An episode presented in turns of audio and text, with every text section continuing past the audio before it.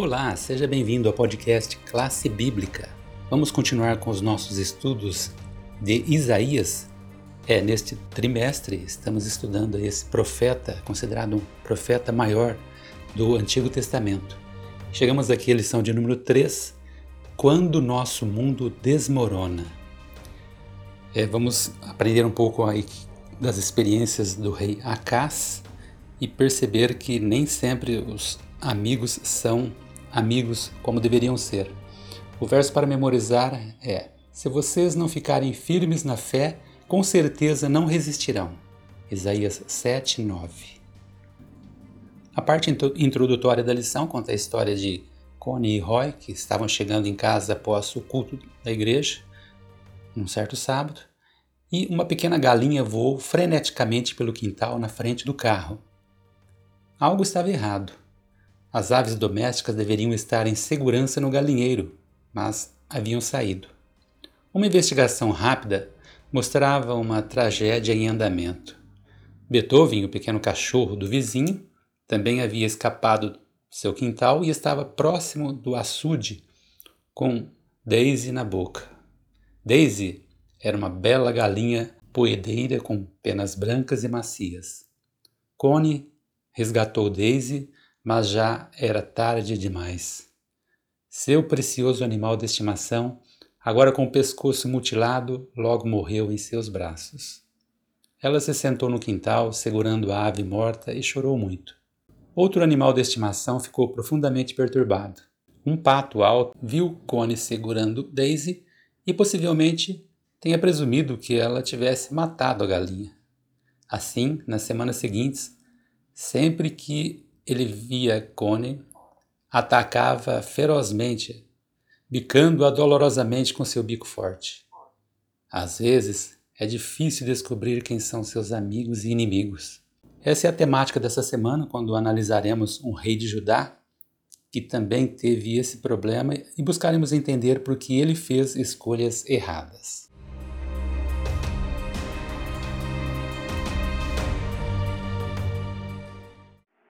Olá, ouvinte do podcast. É muito bom estar aqui com você novamente para mais um dia de estudo. Hoje é domingo, dia 10 de janeiro de 2021. O título da lição de hoje é Perigo vindo do norte.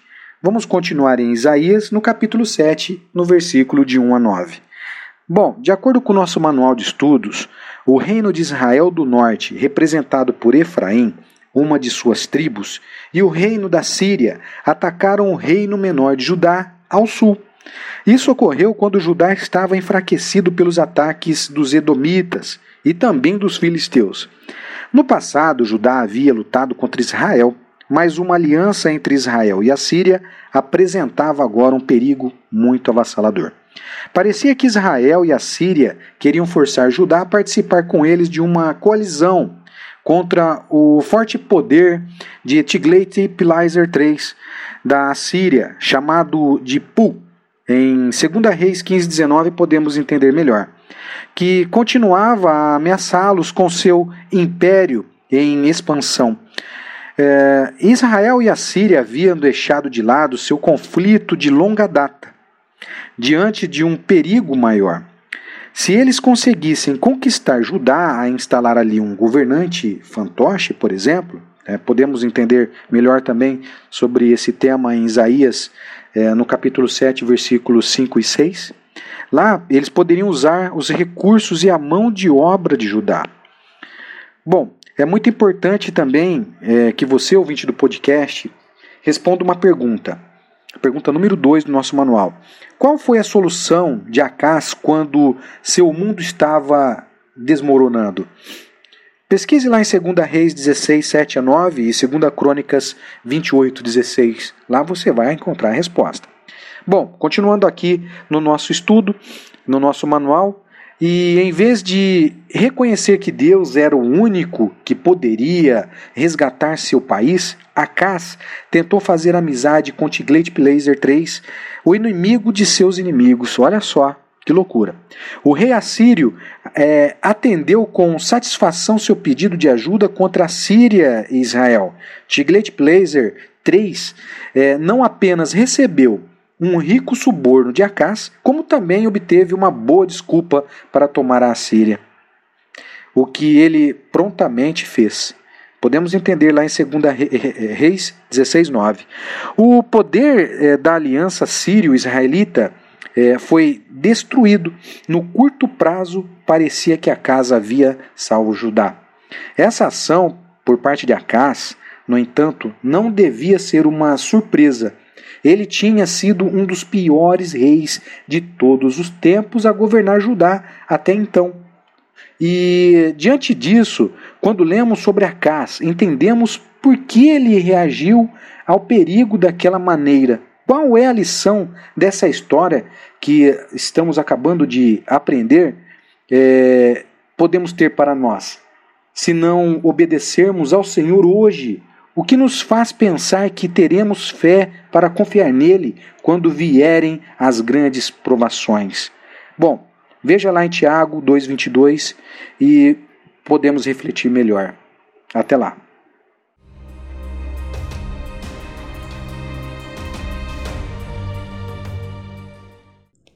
Olá a todos os nossos amigos. Vamos comentar um pouquinho hoje sobre a segunda-feira, 11 de janeiro, tentativa de interceptação. Nosso texto básico está em Isaías, capítulo 7, do verso 3 ao verso 9. Enquanto Acás avaliava suas opções para enfrentar a ameaça de Israel e da Síria, Deus permitia ali que os problemas viessem sobre o rei para discipliná-lo e fazer ele recobrar o seu bom senso. Embora o pedido de auxílio a Tiglat-Pileser III parecesse muito atrativo, isso colocaria o reino de Judá sob domínio estrangeiro, do qual eles nunca poderiam se recuperar. O risco era muito alto. Por isso, o Senhor envia Isaías para interceptar o rei. Enquanto ele estava ali inspecionando o aqueduto de Jerusalém, em preparação para um cerco. Quando Isaías chega até ele, Deus dá uma ordem que era para levar o seu filho junto. Interessante, é, o filho de Isaías tinha um nome muito peculiar. Acas deve ter ficado surpreso quando Isaías o cumprimentou e apresentou seu filho, que se chamava Um Resto Volverá. Resto remanescente de quem? Volverá a quê? Visto que o pai do garoto era um profeta, o nome soava como uma fatídica mensagem acerca do cativeiro. Ou também poderia ser que a mensagem se tratasse do retorno do povo arrependido de Deus. O verbo volver aqui também tem o significado de arrependimento. A mensagem para Acás era a seguinte: depende de você. Afaste-se dos pecados ou vá ao cativeiro, do qual o remanescente retornará. A decisão é sua.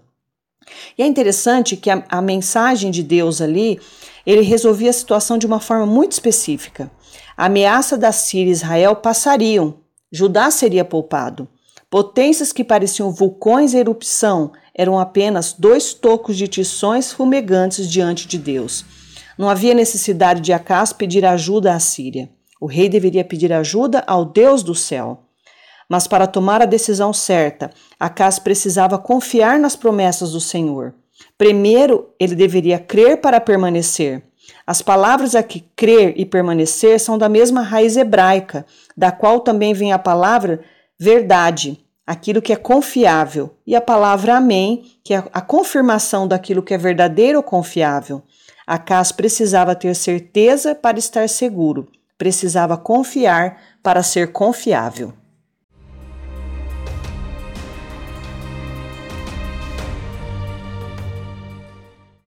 Olá, eu sou Josiel e trago para você a lição de terça-feira, 12 de janeiro. O título é Outra Oportunidade. Hoje veremos como Deus, com a sua misericórdia, dá aos seres humanos oportunidades que muitas vezes nem imaginaríamos que ele pudesse nos dar, como é o caso de Acás. Né? Acás não atendeu ao chamado de Isaías, mas Deus, com sua misericórdia, deu outra oportunidade, mandando-lhe que ele pedisse um sinal. E foi um grande sinal. Lá no verso 11 do capítulo 7 está esta oportunidade que Deus deu a este rei. Peça ao Senhor seu Deus um sinal, quer seja embaixo, nas profundezas, ou em cima, nas alturas. Observe que, diferente das loterias ou apostas, Deus não colocou restrições em letras miúdas. Simplesmente falou: olha, peça o que você quiser. Ele nem mesmo limitou sua oferta à metade de seu reino, como os governantes humanos faziam quando chegavam ao limite de sua generosidade. O Senhor estava pronto e disposto a esgotar todo o céu e a terra para fazer com que esse rei ímpio voltasse a ele, se tão somente ele acreditasse. E como sinal, Acas poderia ter pedido uma montanha de ouro ou soldados tão numerosos quanto aos grãos de areia do Mediterrâneo. Na questão número 5, que está a resposta lá no verso 12, por que Acas respondeu daquela maneira? No verso 12 diz assim: Acas, porém, disse: Não pedirei, nem teme, não pedirei, nem tentarei o Senhor. À primeira vista, parece que Acas está dando uma resposta com uma certa piedade, sendo respeitoso. Ele não tentou a Deus como os israelitas haviam feito séculos antes durante sua peregrinação pelo deserto. Mas a diferença foi que Deus pediu ao rei que o provasse. O ato de aceitar sua dádiva irresistivelmente generosa é, agradaria a Deus e não seria uma tentação à sua paciência, nesse caso. Mas Acas nem sequer estava disposto a permitir que Deus o ajudasse a crer. Ele fechou e trancou a porta do coração a fim de excluir a fé. Infelizmente, essa atitude de Acas né, acabou levando ele a uma situação difícil nos anos seguintes. Na pergunta número 6, vem a resposta do profeta Isaías, eh, no verso 13, que diz: Agora escute, ó casa de Davi, será que não basta vocês abusarem da paciência dos homens? Querem abusar também da paciência do meu Deus? O que Isaías está destacando aqui é que quando Acas se recusou a provar a Deus, aparentemente para evitar que Deus o fatigasse, Acas, na verdade, fatigou o Senhor. Mas o aspecto mais preocupante é o fato de que nesse verso Isaías usou a expressão meu Deus, em contraste lá com o verso 11, em que o profeta havia pedido ao Senhor que pedisse um sinal do Senhor, seu Deus. Quando Acas recusou a oferta divina, ele rejeitou que o Senhor fosse seu Deus. O Senhor era o Deus de Isaías, mas não de Acas. Temos muitas lições a aprender nesta história. Aqui vemos a paciência e a vontade de Deus para nos salvar. E o que isso revela sobre nossa cegueira e dureza quando nos rendemos ao Senhor? Mesmo que Deus tivesse dado a Acas um sinal que ele desejasse, será que Acas teria acreditado?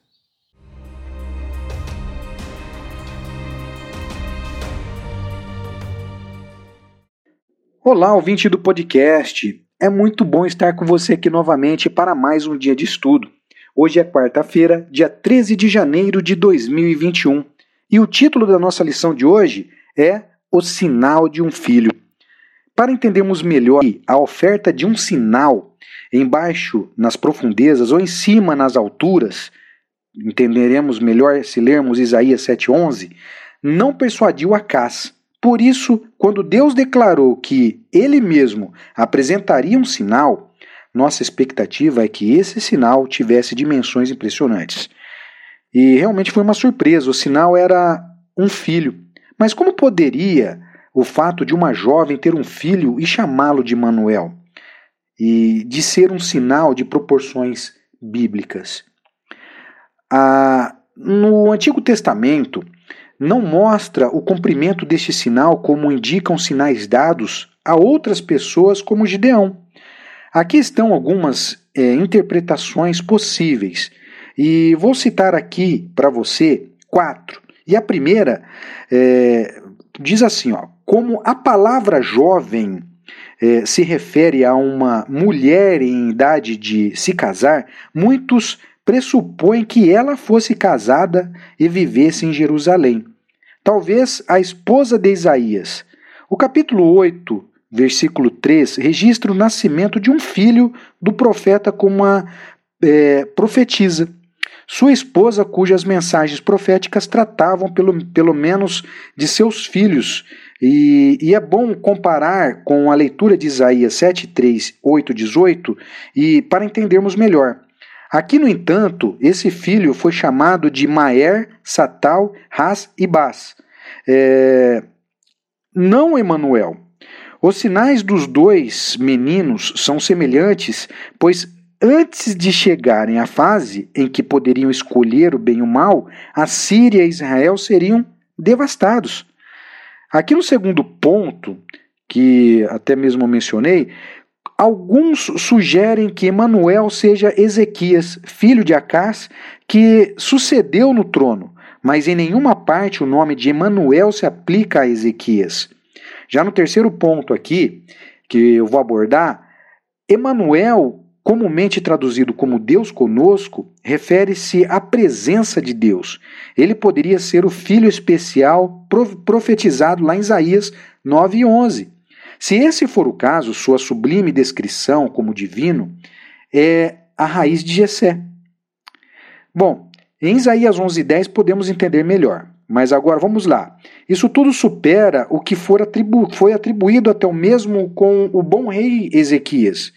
Já aqui agora no quarto ponto, é, um parto de uma mulher em idade de se casar traria um filho ilegítimo, fruto da promiscuidade. E se você abrir a Bíblia lá em Deuteronômio 22, 20 e 21, você vai ter uma visão mais abrangente sobre esse tema. Agora, por que Deus se referia a tal filho como sinal para inspirar a fé? Temos que entender isso. Jesus é, é identificado aqui como Emanuel, nascido miraculosamente aqui de uma virgem solteira, mas é, comprometida. Ela, é, ou seja, ele é o filho divino, o rebento e raiz de Jessé.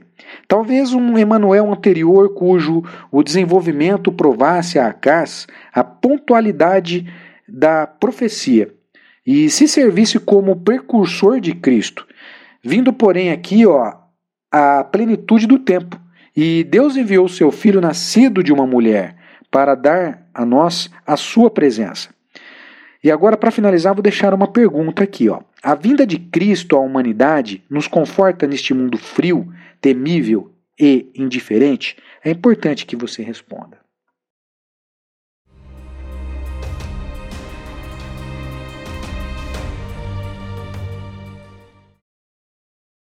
Olá a todos os nossos amigos. Hoje vamos comentar um pouco sobre a quinta-feira, 14 de janeiro, Deus conosco. Nosso texto base está em Isaías, capítulo 7, verso 14. Assim como os nomes dos filhos de Isaías, o nome Emanuel significa literalmente Deus conosco. Porém, na tradução comumente aceita Deus conosco, há uma perda importante. Assim como em outros nomes hebraicos, como esse, que não possuem verbos, o verbo ser deve ser acrescentado, pois não é expresso em hebraico. Portanto, Emanuel deve ser traduzido como Deus é conosco. E é muito interessante, porque o nome Emanuel não é apenas uma descrição abstrata, é uma asseveração de uma promessa cumprida. Deus é conosco. E qual é o significado dessa promessa que Deus está conosco? Interessante que não há garantia nem conforto mais poderoso. Deus não prometeu que seu povo não teria dores e dificuldades, mas ele prometeu que estaria conosco. Ainda que eu ande pelo vale da sombra e da morte, não temerei mal nenhum, porque tu estás comigo, o teu bordão e o teu cajado me consolam. Salmos capítulo 23, verso 4. Onde estava o Senhor quando os babilônios jogaram os três amigos de Daniel na fornalha? Estavam com eles. Daniel capítulo 3, do verso 23 ao 25, nos relata essa história. E onde estava o Senhor durante o momento de angústia de Jacó, quando ele lutou até o amanhecer? nos braços de Jacó, o mais próximo possível. Você pode ler isso em Gênesis capítulo 32, do verso 24 ao verso 30. Mesmo quando o Senhor não aparecia em forma física na terra, ele passava pelas experiências de seu povo com eles. Onde estava o Senhor quando a multidão condenou, condenou Estevão? Em pé, à destra de Deus. Atos capítulo 7, verso 55. E é muito interessante. Jesus está conosco a todo momento. Isso traz conforto ao nosso coração e deve ser uma grande, tem que fazer diferença na nossa vida essa promessa de que Deus é conosco, mesmo que venhamos a enfrentar provações e sofrimentos terríveis, que nós possamos ter a certeza da Sua presença.